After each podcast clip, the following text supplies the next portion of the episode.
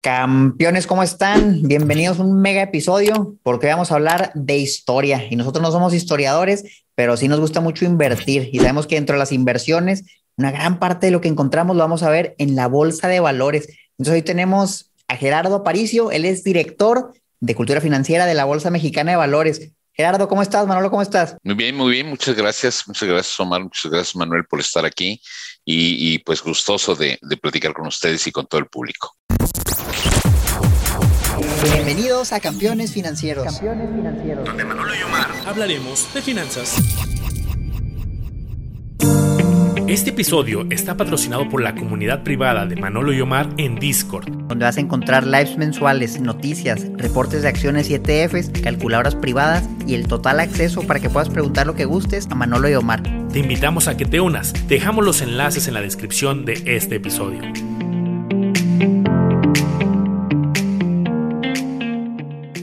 Bienvenido Gerardo y pues creo que los campeones están emocionados y, pero yo creo que muchos campeones no van a saber eh, la historia completa en cuanto al tiempo, porque si bien muchos campeones, sobre todo los que viven en la Ciudad de México, pues ven y dicen, ah, mira, ubico que ahí está la bolsa, veo este edificio grandote, pero creo que por ahí me gustaría empezar eh, un poco acerca de forma muy breve qué es la bolsa, ese edificio que vemos ahí en Reforma y de ahí ya partimos.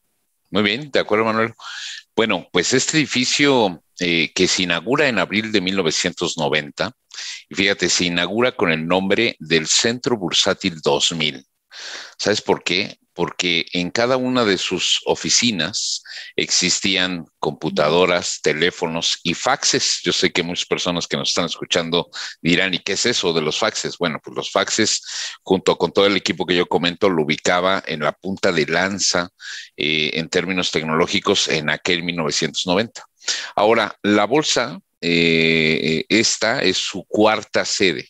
Ya habían existido cuatro diferentes sitios donde eh, este lugar que convoca a oferentes y demandantes de títulos valor para comprarlos y venderlos por dinero, eh, pues esa, estas, este tipo de instituciones datan desde el año de 1200 en el mundo. Se dice mucho que, que una de las primeras bolsas que se empieza a conocer justamente surge en la ciudad de Brujas, en Bélgica, por ahí del año de 1200. Y pues tiene la intención de ser un lugar habilitado, eh, eh, totalmente eh, acondicionado para que unas personas denominadas los operadores del mercado que conocían los diferentes proyectos de inversión y, y, las personas más adineradas de aquel momento, pues prácticamente hicieran un cruce eh, entre este tipo de operaciones. Ahora, así comienza la historia en el año de 1200 como la segunda actividad financiera más relevante de la humanidad. Oye, ¿cuál fue la primera? La primera actividad financiera más importante de la humanidad fueron los bancos. Y los bancos, junto con los mercados de valores, eh, operados justo en, las bolsas de valores, eh, pues le han venido a dar una eh, alternativa más a cierto tipo de empresas para que puedan conseguir recursos y echar a andar sus proyectos de inversión, o a lo mejor personas como tú, como yo, como Mar, que requiere de estacionar sus recursos en un determinado periodo de tiempo en instrumentos perfectamente autorizados, en instrumentos que estén eh, supervisados por una autoridad y demás. Y pues todo lo que se opera dentro de las bolsas, pues se, eh, se tiene la certeza de que son instrumentos pues que la ley les ha permitido poder nacer. Entonces, contestando tu pregunta, oye, ¿qué es una bolsa? Bueno, pues la bolsa, está este edificio de reforma número 255 en, en la Ciudad de México, pues ese es el lugar eh, donde acuden oferentes y demandantes para intercambiarlos eh, por, por dinero eh, y que hoy en día, pues se convierte en una actividad muy relevante de apoyo para las empresas que requieren de recursos y para el, la tranquilidad de muchísimos inversionistas que invierten hoy en día en el mercado, ¿no? Eso es una bolsa. Oye, Gerardo, y hablando específicamente de la Bolsa Mexicana de Valores, mencionabas, este edificio es la cuarta sede. ¿Y dónde fue la primera sede? ¿Cuándo empezó? ¿En qué año? ¿Quién la fundó? Muy bien. Eh, el, mercado viene un poco desde alrededor de 1821. En 1821, en la Ciudad de México, ingresaba el general Iturbide, comandando el ejército trigadante, totalmente eh, pues triunfante de la independencia mexicana. Y a partir de ese momento, una dentro de las muchas decisiones que toma el general Iturbide es establecer o, comenzar a pensar en la edificación de un sistema financiero y el 4 de noviembre de ese mismo año funda la Secretaría de Hacienda y Crédito Público. Y a partir de ese momento, pues empieza a dar una, eh, una clara idea de dónde poder eh, empezar a generar un sistema financiero, ¿no? Un sistema financiero compuesto, obviamente, por la Secretaría de Hacienda, el Banco de México, eh, algunos supervisores, la banca, la bolsa y todo, y que se fue desarrollando conforme avanzando el tiempo. Eh, para 1830, ya con un mercado financiero muy sólido en Estados Unidos, principalmente en Nueva York y, Londres.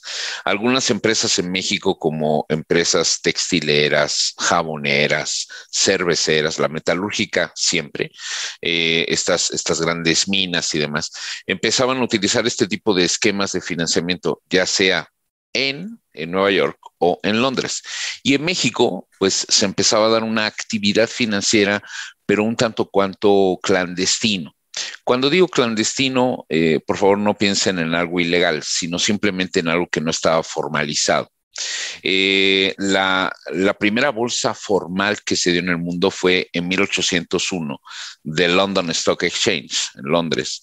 Después, en 1817, la bolsa en Nueva York.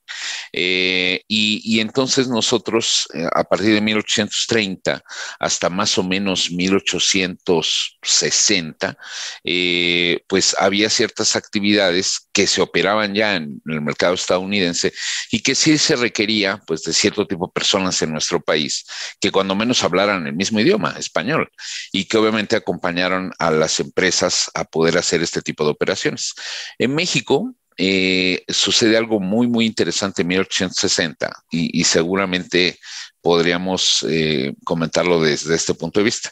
No sé si ustedes sepan que el mercado de valores o la bolsa de valores en México fue idea de una mujer.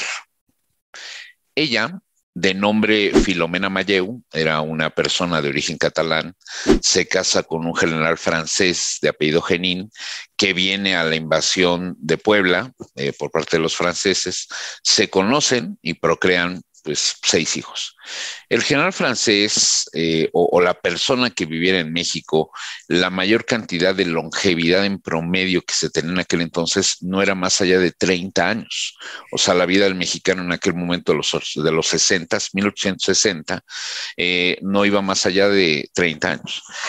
El general francés muere, la señora Mayeo pues eh, poniéndose un poco eh, nerviosa de cómo poder cuidar a su familia y demás, recuerda que es una excelente repostera y funda la dulcería y pastelería de la vida de Genín en el número 8 de la calle de Plateros de la Ciudad de México.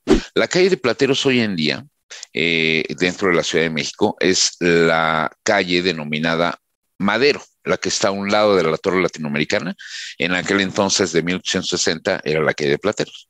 Entonces pone la, la pastelería y pues como todo negocio recién no tiene gran éxito.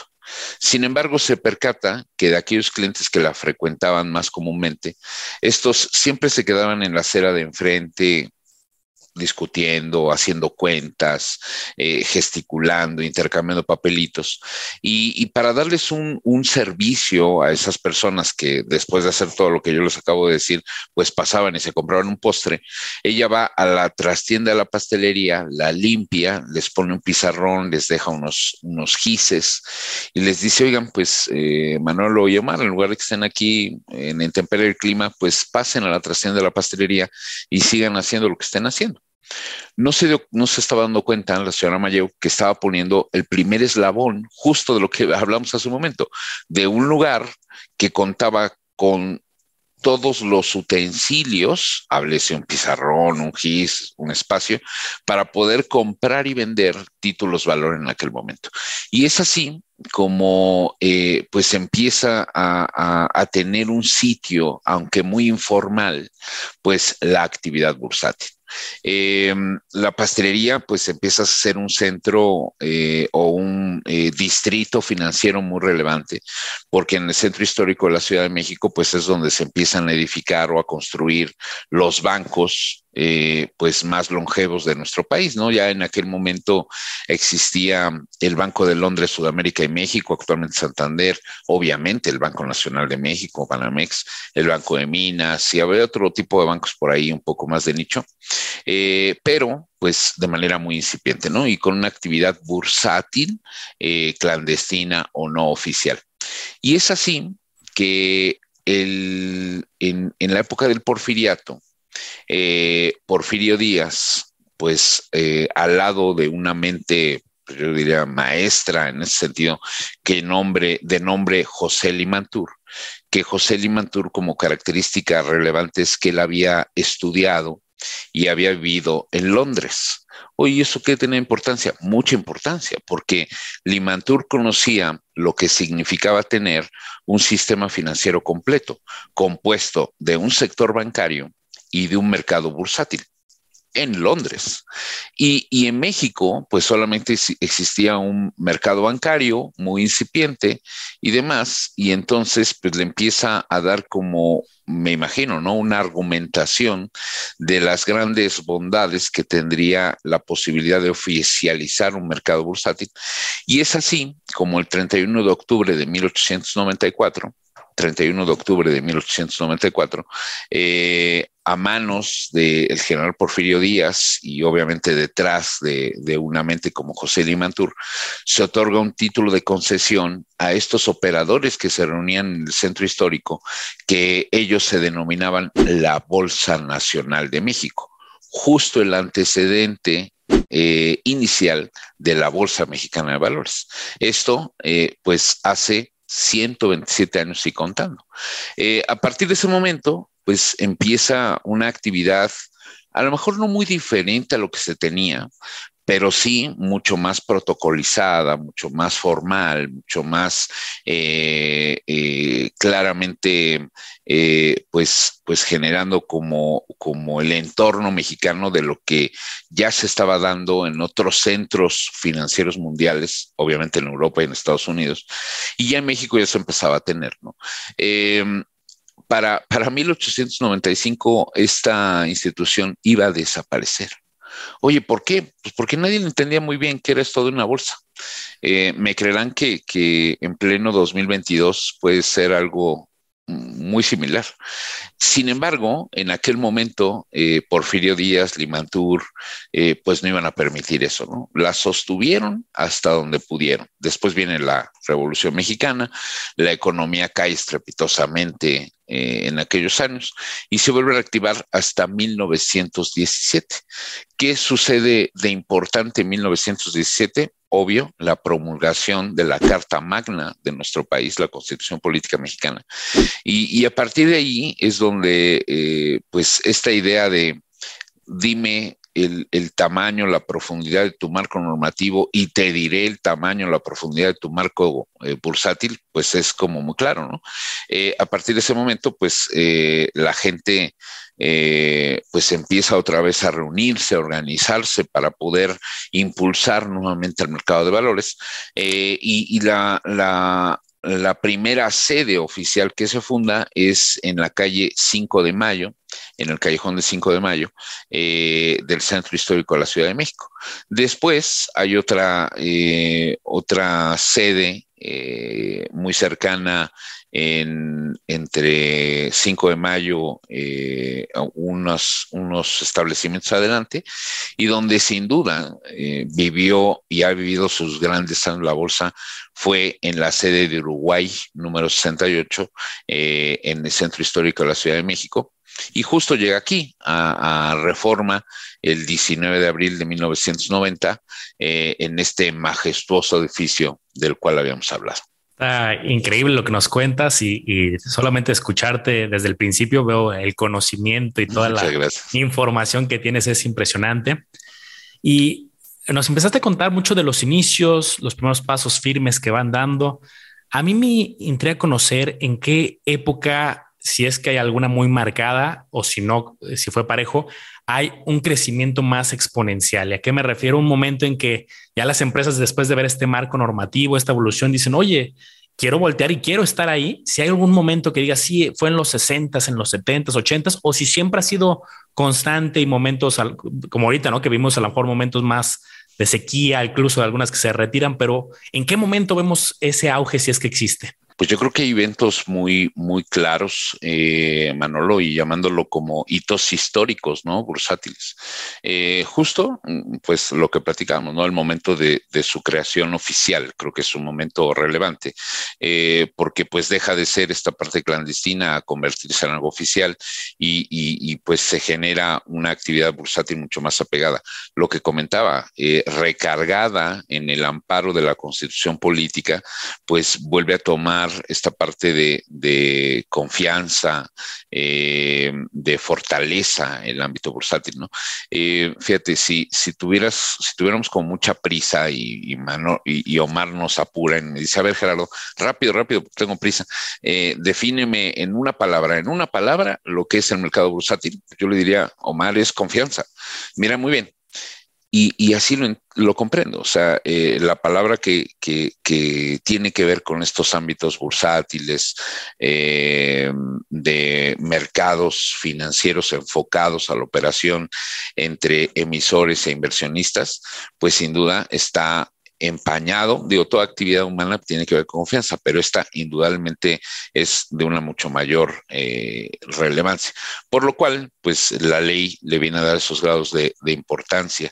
Otro momento de impulso fue cuando llega el Banco de México. El Banco de México llega en 1925 y llega con, con muchas intencionalidades, pero una muy relevante, el ser el único que puede llegar a emitir billetes y monedas en nuestro país. Oye, ¿y eso por qué fue importante? Porque antes de la llegada del Banco de México, cada banco podía imprimir sus propios billetes. Entonces, eso, haz de cuenta que, pues nuestra economía estaba basada en una economía de cheques. Y, si yo te pagaba con un billete en el cual tú también tenés una cuenta en ese mismo banco, pues podías gozar de ese dinero prácticamente inmediato. Pero si no tenías cuenta en ese banco con el billete que te había pagado, pues a lo mejor lo, lo recuperabas ese dinero en una semana o dos semanas después. Digo, nada que ver hoy en día con, con la velocidad a la que puedes abrir un contrato bursátil, ¿no? En cuestión de tres minutos, literalmente. No, en aquel momento, pues probablemente eran días, semanas para poder tener un contrato bancario. Entonces, cuando llega el Banco de México, eh, le da una fortaleza a este mercado bursátil. Pero sin duda, creo que la época dorada, como bien lo mencionas, Manolo, fue, se da entre 1950 y 1970. México en aquella época sufre un milagro eh, o los historiadores lo llaman el desarrollo estabilizador.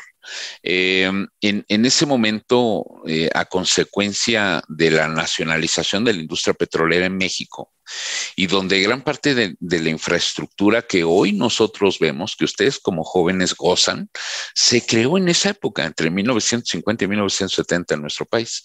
Yo me imagino en aquel momento todos los bancos que existían, pues entregando créditos a más no poder. Me imagino que la bolsa haciendo IPOs y emisiones de deuda a más no poder. y tal fue la actividad económica en aquel, en aquel momento que hubo necesidad de aperturar dos bolsas más. Eh, una bolsa que se encontraba en el, en el occidente, en Guadalajara, y otra bolsa eh, en Monterrey, ahí en, la ciudad de Omar. Eh, y las tres eh, eh, produciendo al ciento por uno. Eh, entonces yo creo que en aquel momento, bueno, pues en aquel momento se da la instauración de la Comisión Nacional de Valores, que tiempo después se une a la bancaria y hoy en día pues es nuestra supercomisión. Y, obviamente pues los operadores del mercado empezaron a tener una fortaleza o, una influencia muy relevante, ¿no? Eh, y, en aquel momento, aquella camada, y lo digo con, mucho respeto en la denominación, aquel grupo de, personas que compraba y vendían la bolsa, pues ahí tienes hoy en día a, los más grandes accionistas de los grupos financieros, eh, a los presidentes de consejo actualmente, eh, digo por destacar alguno, ¿no? Al ingeniero Carlos Slim, Alfredo Hart, Roberto Hernández, eh, Héctor Madero y, bueno, seguramente muchos otros que, se me están yendo, eh, pero yo creo que esa ha sido la época dorada del mercado bursátil, ¿no? Muy apoyado al, al, crecimiento de tipo económico. Entonces, fíjate, nos encontramos con un periodo en la historia donde en el estado del arte, o, en, el caso de las diferentes investigaciones eh, o los estudios referentes a lo que tiene que ver con el desarrollo del mercado bursátil, hay tres grandes postulados. Un primer postulado, un grupo de expertos, teóricos, eruditos en la materia, donde dice, eh, el, crecimiento económico del país es, es dado por consecuencia de, un sistema financiero. Y, a lo mejor este tipo de personas pues, se enfocaron mucho en lo que fue ese periodo del desarrollo estabilizador, porque sin duda fue muy cierto. O sea, eh, las empresas del sistema financiero, casas de bolsa, bancos, bolsas, eh, y autoridades y demás, pues se fueron fortaleciendo, fueron siendo más eficientes y demás, y el impacto que tuvo en la parte económica fue sumamente relevante. México en aquella época anualmente crecía entre 7, 9, 10% de PIB anual. Algo que en la vida, desgraciadamente después haya vivido México, eh, era la, China de, Latinoamérica, ¿no? Eh, eh, con esos porcentajes de crecimiento. Entonces, creo que en ese primer postulado de los grandes teóricos, pues tiene mucha razón. Ahora, hay tres grandes postulados. El segundo postulado dice, no, no, no, no nos equivoquemos. O sea, el desarrollo del sistema financiero esa consecuencia de que existen más empresas y de que personas como tú o como yo tengamos la necesidad de invertir nuestro dinero o utilizar los servicios disponibles en el sistema. O sea, prácticamente lo contrario, ¿no? Donde dice eh, el, primero hay una economía real que se desarrolla y luego viene todo un andamiaje financiero, pues que también tiene un impacto en esa magnitud. Mm, y, hay un tercer postulado muy interesante donde dice, no, no, tampoco se equivoquen, ¿eh? desarrollo económico por un lado y sistema financiero por otro. Y las dos obedecen a elementos propios de cada uno de ellos, de, por los cuales pues van creciendo y desarrollándose.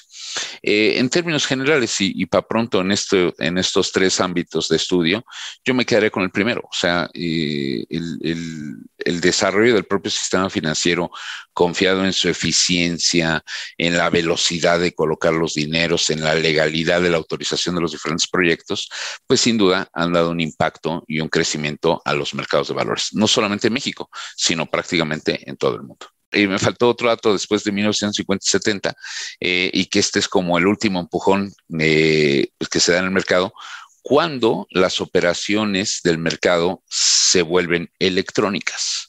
Eh, esto ocurre el 8 de enero de 1999. ante la desaprobación mayoritaria de los operadores en aquel momento, hoy desaprobación, sí, ellos pensaban que iban a ser sustituidos por un sistema electrónico. Y así fue. Ellos pensaban que todo el romanticismo que habían desarrollado a lo largo de las operaciones de viva voz iba a desaparecer. Incluso habían eh, eh, eh, hecho un lenguaje mímico para poder, pues, como, como fortalecer las operaciones de compra-venta en el mercado. Y que ese romanticismo iba a desaparecer. Y así fue. Lo que no tomaban en cuenta es que o se tomaba esa decisión de un paso adelante en la parte eh, tecnológica o este mercado quedaba condenado a una situación local y de una extinción de muy corto plazo en ese momento. Eh, para no hacerles el cuento largo, 8 eh, de enero de 1999, para diciembre de ese mismo año, las operaciones bursátiles se habían triplicado lo que dejaba claramente demostrado que esa decisión de eh, eh, eh, virtualizar, desmaterializar todas esas operaciones del mercado de valores, pues le iban a dar un apoyo muy relevante a nuestro mercado, ¿no? Y bueno, pues yo creo que los acontecimientos que han venido diciendo, justo tú lo decías, Manolo, pues las crisis, el COVID y estos grandes fenómenos a nivel internacional, pues creo que la frase es muy clara eh, y perdón por lo rudo. Si no te mata, te fortalece. Entonces creo que cada una de esas crisis que han acontecido en el mercado a nivel internacional, eh, afortunadamente, eh, y no lo digo como empleado, sino lo digo como mexicano y, que nos hermanos nosotros tres, eh, pues contamos con una bolsa sólida, un mercado pues que, que está compuesto de personas muy pensantes y que pues seguramente cualquier situación que ponga en jaque la posibilidad de nuestro mercado, pues creo que hay muy altas esperanzas y probabilidades de que logre un crecimiento en comparación con eh, pues las operaciones previas a ese evento que marcó. Claro, tengo dos preguntas muy puntuales. A lo largo de esos más de 100 años de historia, ¿nos podría decir cuáles fueron las primeras empresas que salieron a la bolsa o empresas que todavía existen, que ya tienen un montón de tiempo cotizando? Y segundo, ¿quiénes podían invertir en ese entonces? Porque hoy en día ya hemos visto opciones que con un peso, ya ni siquiera 100 pesos, con un peso ya puedes invertir en la bolsa. Pero siempre ha sido así o antes, ¿qué necesitabas para poder invertir? Sí, eh, mira, dentro de las primeras empresas que se empezaron a listar en el mercado mexicano, yo lo decía, fueron este tipo de empresas textileras, jaboneras, cerveceras y la metalurgia, siempre, incluso la metalurgia, eh, pues sigue siendo un sector muy importante de... Eh, de la economía en general y obviamente del mercado bursátil, ¿no? sigue siendo este sector. Ahora, estas, estas empresas, pues, eh, fueron probablemente utilizando diferentes productos financieros que podían necesitar acorde a la época en la cual operamos. Y, en el caso de la bolsa, pues empiezan a darse de una manera muy relevante a partir de 1894. Em, y, y, se dice mucho que, por ejemplo, para 1917 había cerca de 230 empresas que habían emitido en nuestro país. Eh, empresas, fíjate, la economía de, de, 1917, pues era una economía eh, muy diferente, ¿no? A la que tenemos el día de hoy.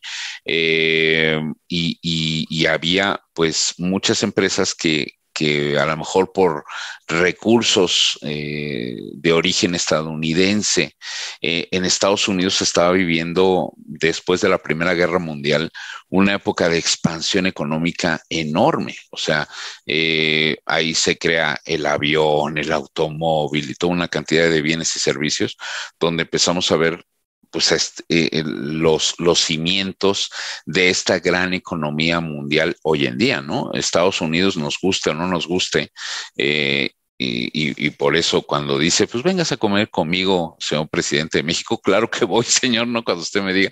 Eh, nosotros representamos en términos económicos el 1% del PIB de México, el, el 1% del PIB de Estados Unidos, y somos la economía número 14. Eh, eh, entonces, arriba de nosotros, la economía número 20, la número 30, pues tiene un valor ponderado sobre Estados Unidos, pues de menos de un punto porcentual. Eh, entonces, creo que eh, estas empresas que tenían un, recurso de Estados Unidos y demás, pues eran empresas que se listaban en Estados Unidos y obviamente se podían listar en cualquier otra bolsa a nivel mundial, ¿no? Eh, y, bueno, pues así fue un, poco la historia.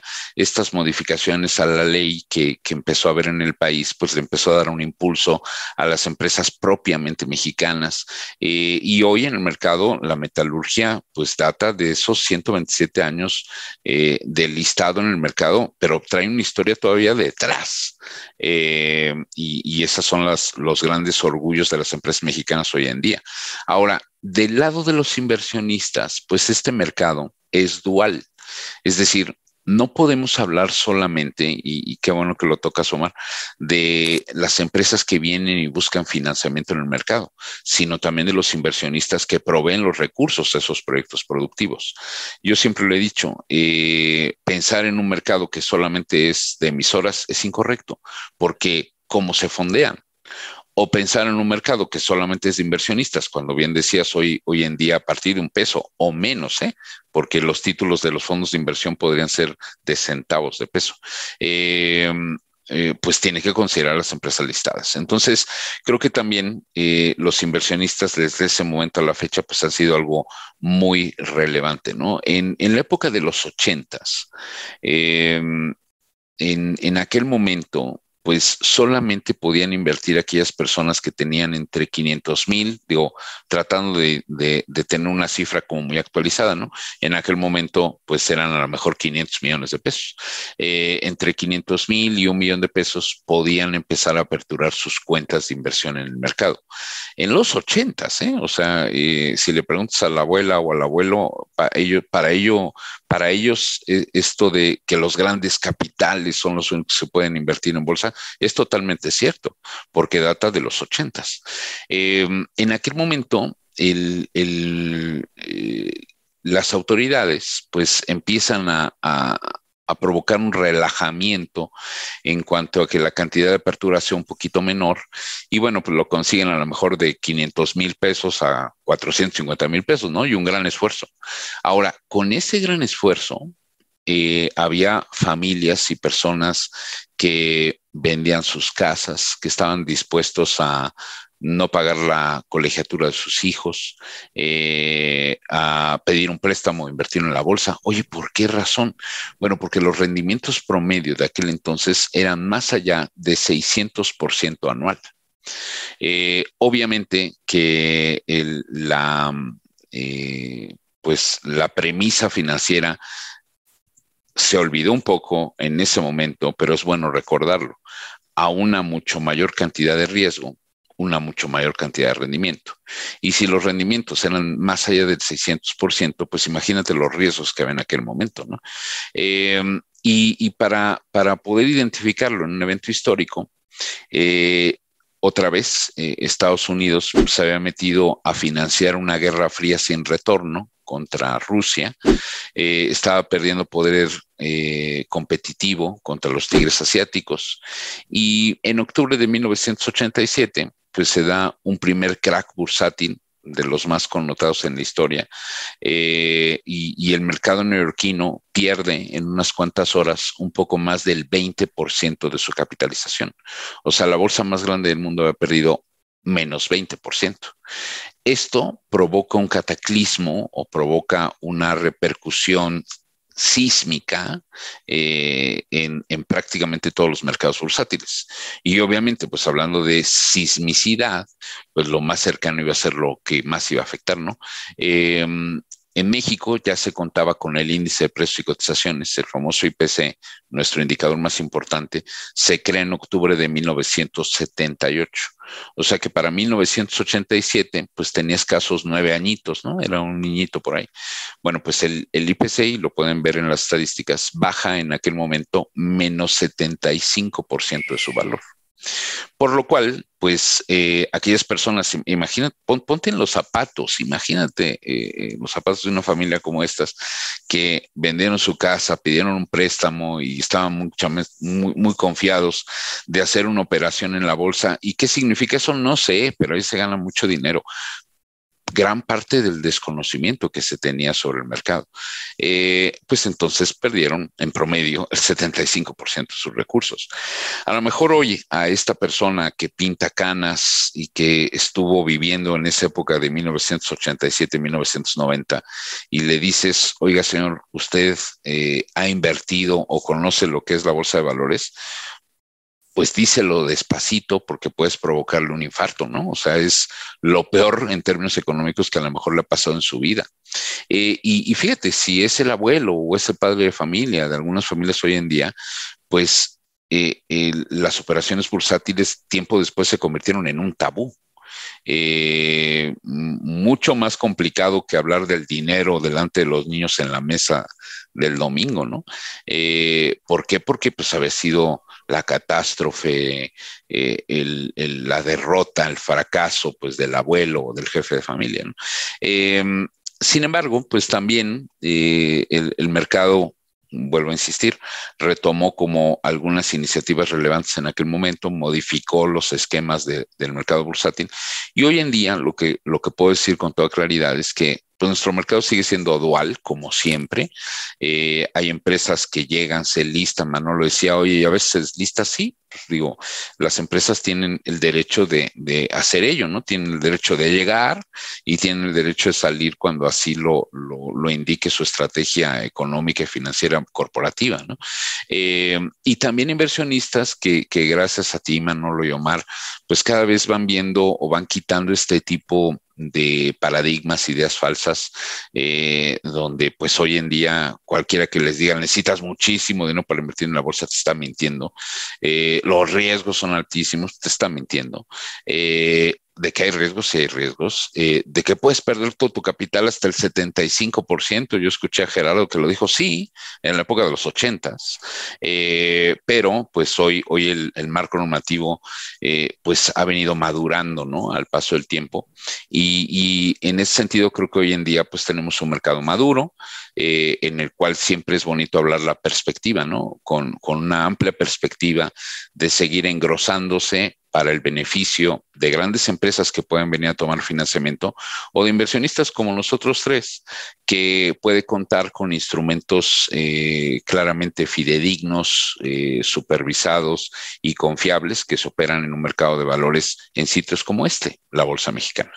Muy valioso, Gerardo, todo lo que nos cuentas. Y yo creo que ahorita para un inversionista está el camino ya pues muy bonito, muy plano. Hoy desde un celular, desde una aplicación web, tiene 35 casas de bolsa para escoger.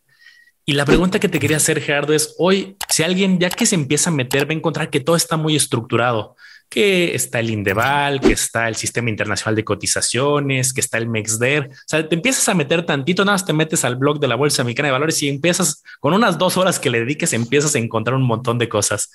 Mi duda es, toda esta infraestructura que hoy se ve, Indeval, SIC, eh, todo lo que te ahorita comentaba, ¿eso es algo muy reciente? Que si esto en los últimos 10 años se estructuró todo o ya viene de tiempo atrás que ya todo esto estructura procesos y todo ya está muy eh, armado y estructurado? Bien, pues yo creo que, que viene de justo de hace mil, 1200 años, ¿no? O desde el año de 1200 hasta la época de los 2000, pues ahí tiene cerca de 800 años de historia, donde pues estas instituciones eh, no han nacido por generación espontánea o se le ocurrió a Pepito Pérez, ¿no? Sino que ha venido de, de el éxito que han tenido otro tipo de eh, mercados en esta conformación del sistema financiero y, se ha venido adaptando a nuestro país, ¿no? Eh, a lo mejor los nombres que hoy en día eh, justamente mencionamos, pues no eran los mismos,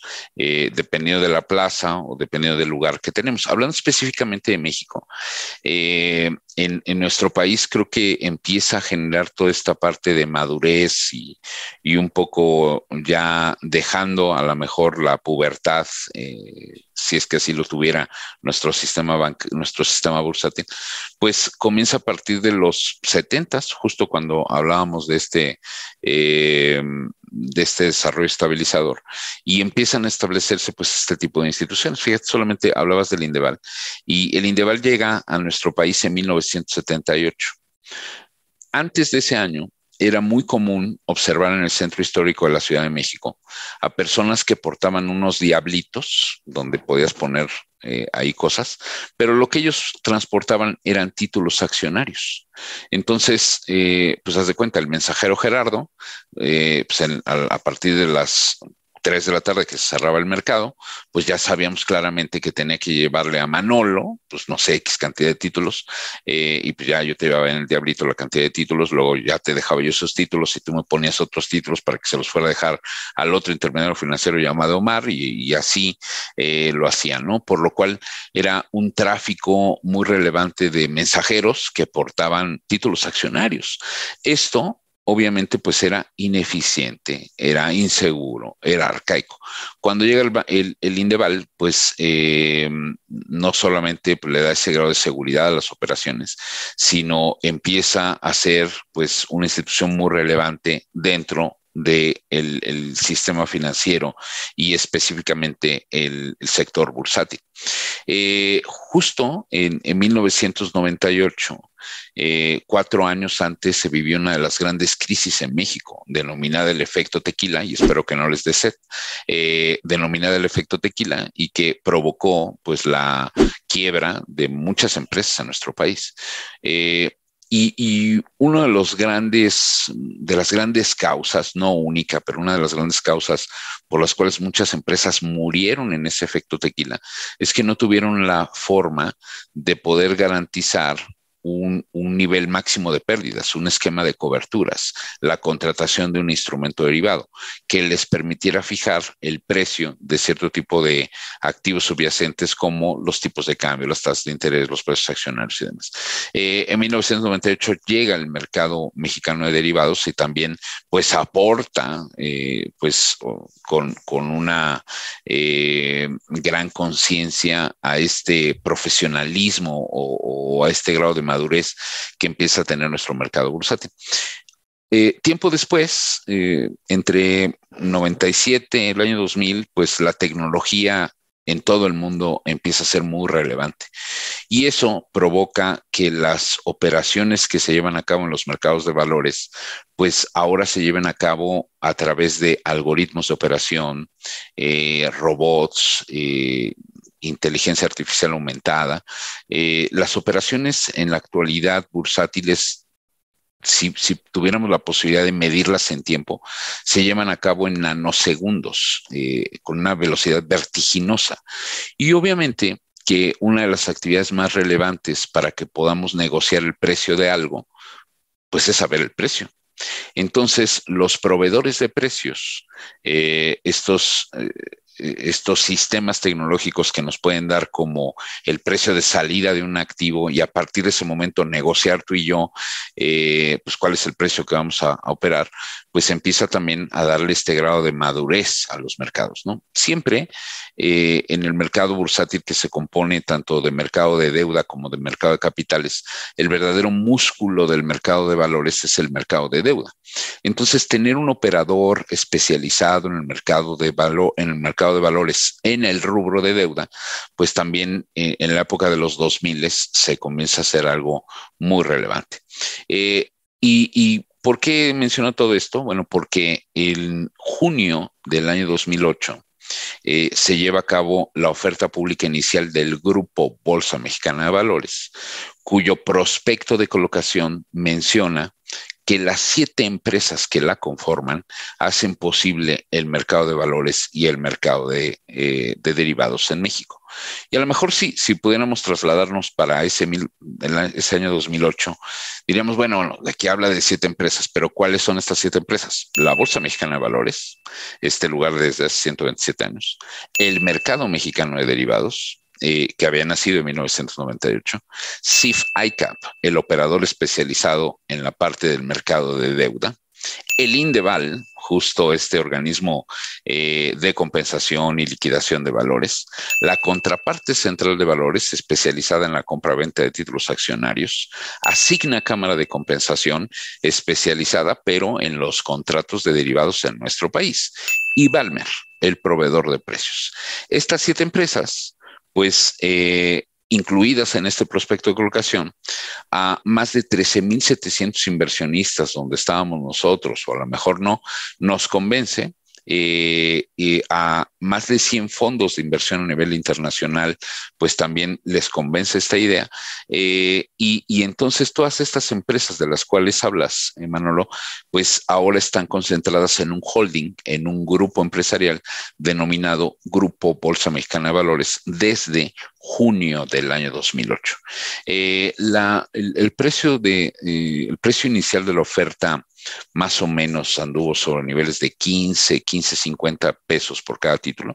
Y hoy en día debe de andar sobre niveles de 40, 41 pesos por cada título, ¿no? Es decir, en más o menos 14 años ha tenido un yield o un crecimiento del 160% del valor de la acción, ¿no? Entonces creo que eh, justo como tú mencionas, eh, ya tenerlos ubicados y, y, claramente especificados, pues le dan un valor muy importante al mercado. Oye, ¿y vendrá una octava, novena empresa para el mercado?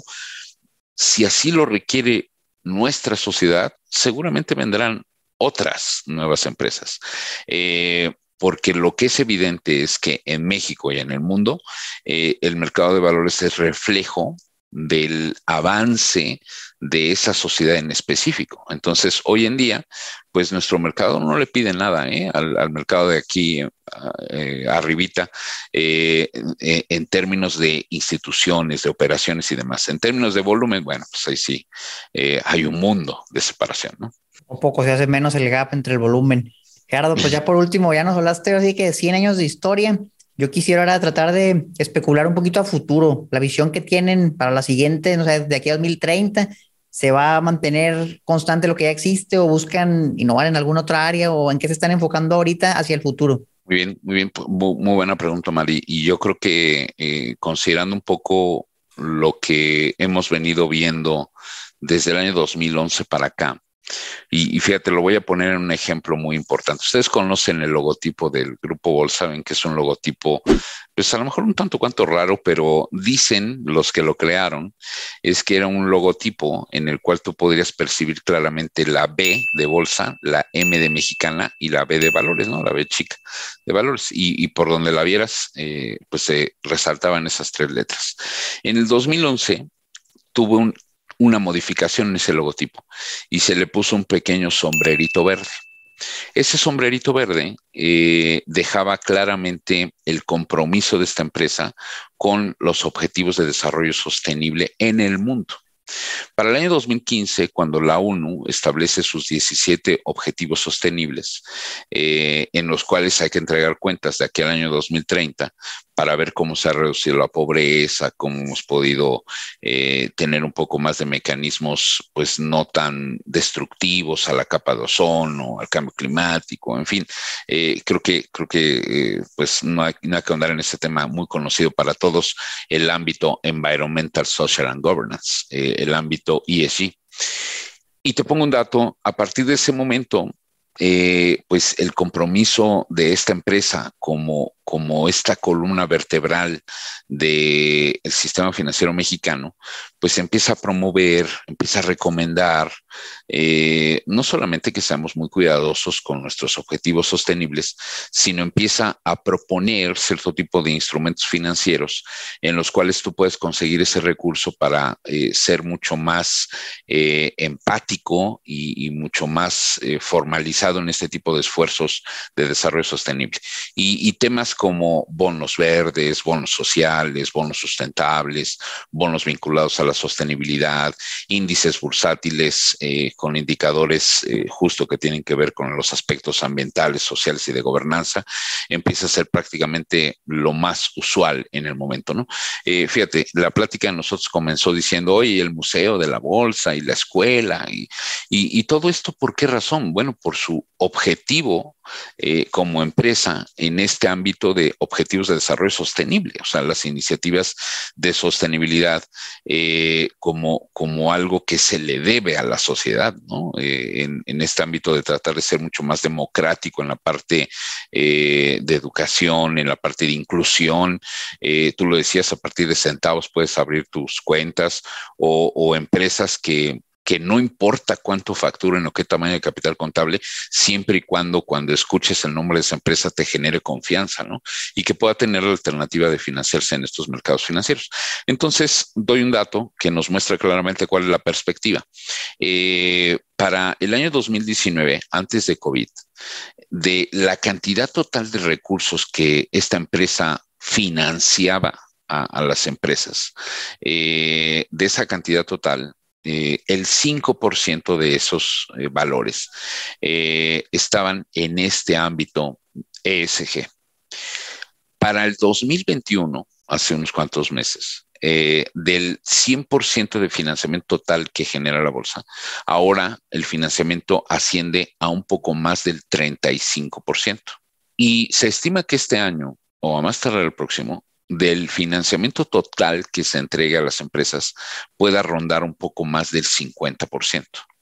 Entonces, eh, eh, contestando tu pregunta, Mar, oye, ¿qué es lo que se podría esperar en los próximos años? Pues un financiamiento que tenga que analizar estos elementos de estrategia sostenible en la parte de los emisores.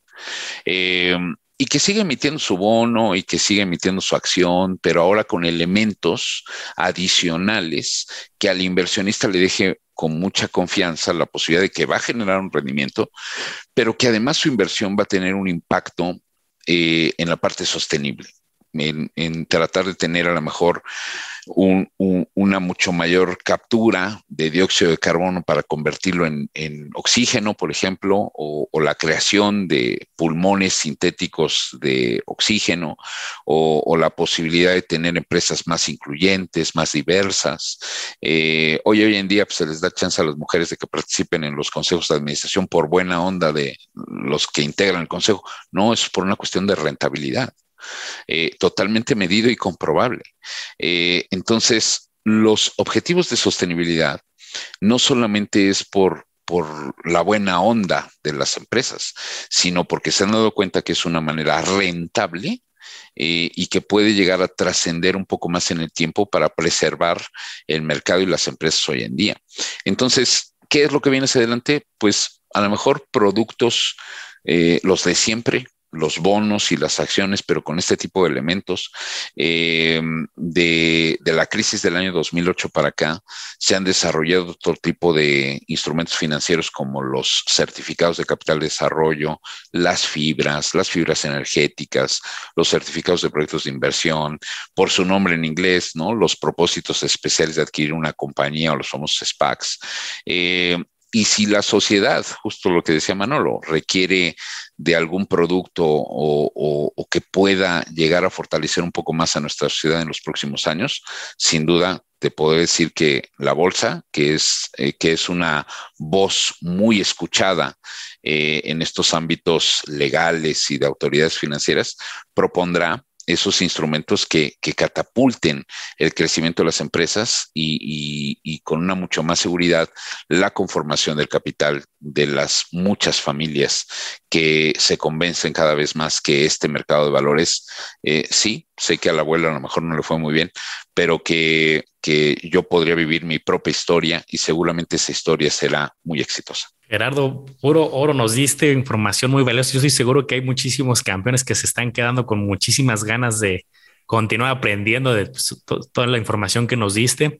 Yo que pues he visto el material, tienen muchísimo contenido, están los, tienen su podcast, en la red están muy activos, estaba el jueves de, bueno, está el jueves de bolsa, hay cursos en la bolsa, algo que es el museo, algo que se me esté olvidando para este campeón que dijo, ay, está tan buena esta plática, ¿cómo le sigo? Pues hay muchos recursos, alguno que se me esté olvidando que quieras comentar. Pues yo, yo invitarlos, Manolo Omar, eh, y, justo lo platicaba yo con Omar en algún momento, pues créeme que los, los valoro mucho a ustedes porque estos esfuerzos, eh, en el caso de dar a conocer un mercado que en México existe desde hace 127 años, pues son esfuerzos que nunca deben de caer en la obviedad o, que alguien más lo haga, ¿no? Y, desde ese punto de vista, pues agradecerles mucho el, el empeño, el entusiasmo, la dedicación, el profesionalismo con lo que ustedes lo hacen. Felicidades por ello. Eh, y, bueno, pues muy similar a lo que ustedes hacen, pues también nosotros, ¿no? Poniendo un granito de arena, eh, justo como tú lo decías, eh, hoy en día, pues a través de el blog, a través de N cantidad de webinars que tenemos en, en los canales de YouTube, a través de un curso donde, oye, pero pagar un curso, tenemos cursos gratuitos, tenemos cursos que se pagan. Eh, tenemos cursos de seis horas, tenemos cursos para niños, tenemos cursos para personas que van, están próximas a pensionarse. O sea, hay una amplia gama. Eh, oye, pero pues son caros, ¿no? Los cursos de educación financiera, y, Omar lo decía, eh, caro es no tener la educación, ¿no? Porque pues, sin duda eh, tenerlo te puede blindar ante una decisión a lo mejor no tan buena eh, que pudieras tomar si no tienes el curso, ¿no? entonces, yo diría que, que esto pues no es, no es algo que se compra en la tienda de la esquina y que ya, pues como me compré un curso o ya vi un video de Omar y ya me sé todo lo de finanzas. No, eh, hay que irlo forjando, hay que irlo asimilando, hay que irlo aprendiendo y, y es una cuestión de tiempo pero, pero espero no decepcionarlos. O sea, creo que ahí, en esa cantidad de tiempo para poder adquirir un, grado de dominio en este tipo de temas, hay muchas satisfacciones también, eh, porque qué aburrido sería, ¿no? El, ir a la tienda de la esquina y, oiga, dame todo lo que necesito para tener una educación financiera muy sólida, te la inyectas y listo. Y, entonces, ¿en dónde está, pues, ese, esas maravillas de ir descubriendo toda esta cantidad de conceptos y demás? Por lo cual, mi comentario es al público es, eh, pues hay muchas instituciones, muchas personas, eh, y hoy en día estamos reunidos dos, a través de los cuales pueden estudiar, pueden comenzar a investigar eh, y de esas dudas que vayan surgiendo, motivarlos a que sigan profundizando un poco más. también ser muy, muy cautelosos porque creo que nos ha pasado a nosotros tres, en la medida en que conoces más, esto es adictivo y te va adentrando y adentrando y adentrando, pero a lo mejor probablemente nunca sabremos la totalidad del concepto. Y qué bueno, creo que es un buen momento para desenmascarar a, los, eh, aquellas personas que mienten y que te dicen, mira, con este curso de educación financiera vas a saber todo, todo lo del mercado de valores. Eso es falso. Eh, irás tomando muchos conceptos de ahí, pero pues es una educación continua. Entonces, en esa actividad permanente de alguno de, las personas que nos amablemente nos escuchas, ahí el Grupo Bolsa, a través de su escuela, a través de su museo, a través de estas actividades, eh, sin duda puede aportar eh, también como lo hacen eh, personas como ustedes, a los cuales les agradezco y, los motivo a que lo sigan haciendo. Ahí lo tienen inversionistas desde la voz de Gerardo Aparicio, director de Cultura Financiera de la Bolsa Mexicana de Valores. Muchas gracias, Gerardo. Agradecemos mucho todo lo que nos has compartido y esperamos en un futuro seguir colaborando. Con todo gusto. Eh, estoy para servirles. Un abrazo a los dos y gracias por permitirme platicar con ustedes. Gracias. Hasta luego.